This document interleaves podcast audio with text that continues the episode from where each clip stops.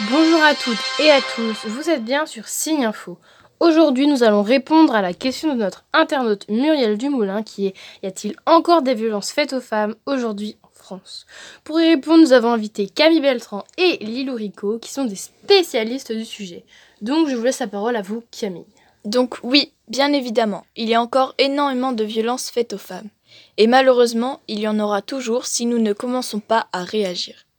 Par exemple, nous ne parlons jamais des violences gynécologiques, alors que ça touche énormément de femmes. Seulement, personne n'en parle, et c'est ça le problème. Alors, j'aimerais honorer le courage de certaines femmes qui sont allées dénoncer ces actes sur Combiné. Oui, c'est exact. Il y a par exemple des témoignages qui marquent beaucoup. Il y a celui par exemple de Benjamin Veil qui nous explique que lorsqu'elle avait seulement 14 ans, elle a vécu des violences gynécologiques. Effectivement, ce gynécologue a eu des propos très déplacés. De plus, cette même femme a connu une nouvelle fois des violences gynécologiques, mais cette fois à 30 ans. Et n'oublions pas que ces violences peuvent être orales, mais aussi physiques. Oui, mais existe-t-il d'autres formes de violence orale ou physique Je vois que vous avez quelque chose à rajouter, Madame euh, Rico.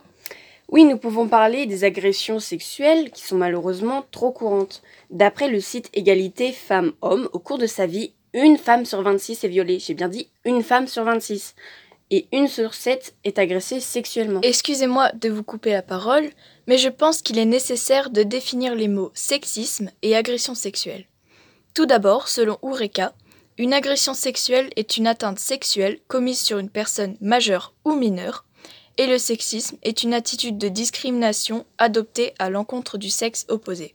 Merci pour ces informations. Maintenant, parlons quand même des violences conjugales, s'il vous plaît. Parmi 219 femmes majeures, 8 sur 10 déclarent avoir également subi des agressions verbales ou psychologiques, précise la, mission interministérielle pour la protection des femmes contre les violences, mi-prof, dans la lettre de novembre. Euh, de plus, près de 220 000 femmes subissent chaque année des violences de la part de leur conjoint ou ex-compagnon et le nombre de cas de violences sexuelles signalés à la police a bondi de 23% depuis l'émergence du mouvement hashtag MeToo, selon les données 2017 du gouvernement. Oui, mais ce qui nous intéresse, c'est maintenant, aujourd'hui, en 2019. Eh bien, 30 femmes ont été tuées par leur conjoint ou ex-conjoint depuis le 1er janvier dernier, un chiffre en haute force euh, forte depuis un an. Euh, cette triste réalité est dénoncée par le groupe bénévole Féminicide, auteur d'un recensement minutieux de ces actes afin que ces victimes ne restent pas invisibles.